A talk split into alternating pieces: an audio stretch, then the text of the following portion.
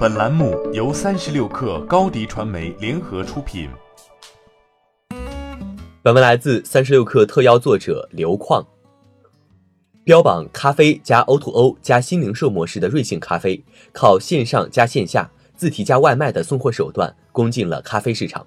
而且瑞幸官方曾表示，到二零一八年底，其目标是要扩张门店达到两千家。而星巴克在中国发展了近二十年。目前在中国的门店数量不过才三千六百多家，以瑞幸咖啡这种扩张速度，扩张的门店数超过星巴克也只是时间的问题。在某种意义上可以说，瑞幸咖啡更注重的是门店的扩张，或许就会忽视它其他方面的发展。这样的话，就有可能会影响到它整体的竞争力。都知道，瑞幸自诞生以来，在产品、店面运营等方面都是对标星巴克的。必然会吸引一批因星巴克价格贵而求其次选择瑞幸的用户来光顾，在一定程度上可以算是瑞幸抢占了星巴克的部分市场。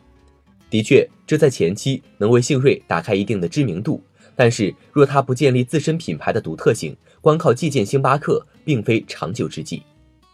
近期，星巴克借助阿里的各项平台资源和技术能力，实现线上和线下业务的无缝对接。阿里的天猫、淘宝、支付宝等 APP 为星巴克导流，并在盒马鲜生里建立了专门的外送星厨。曾经不踏足线上渠道的星巴克，如今与阿里联姻，这或许会抢夺掉一些瑞幸的消费者，甚至还有可能会削弱掉瑞幸的线上优势。虽然瑞幸咖啡得到了腾讯的流量和技术的支持，但是在新零售方面，腾讯尚还不能与阿里相比。毕竟阿里的新零售打法要相对成熟一点。而在新零售方面的差距是流量和资本在短时间内难以弥补的，可见瑞幸的线上业务量还是有一定压力的。除此之外，速溶咖啡也占据了部分咖啡市场，这也会影响到瑞幸的市场空间。在中国，速溶咖啡的消费仍占主导地位。据前瞻产业研究院整理的数据可知，速溶咖啡在二零一八年咖啡总销售额的占比约为百分之八十四。而现磨咖啡的市场份额仅约百分之十六。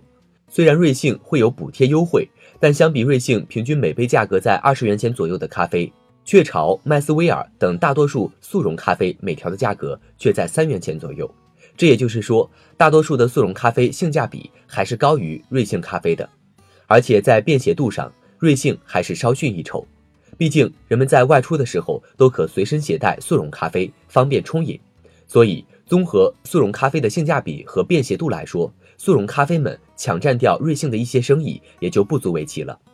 还有一点值得注意的是，瑞幸在短时间内快速扩张，难免在管理上会遇到不少挑战，其中包括各个门店的管理、品牌的维护等问题。如果不解决好这些问题，无疑给他后续的发展会埋下很大的隐患。欢迎添加克星电台微信号。微信搜索“克星电台”的全拼，加入我们的社群，一起交流成长。高迪传媒，我们制造影响力。商务合作，请关注公众号“高迪传媒”。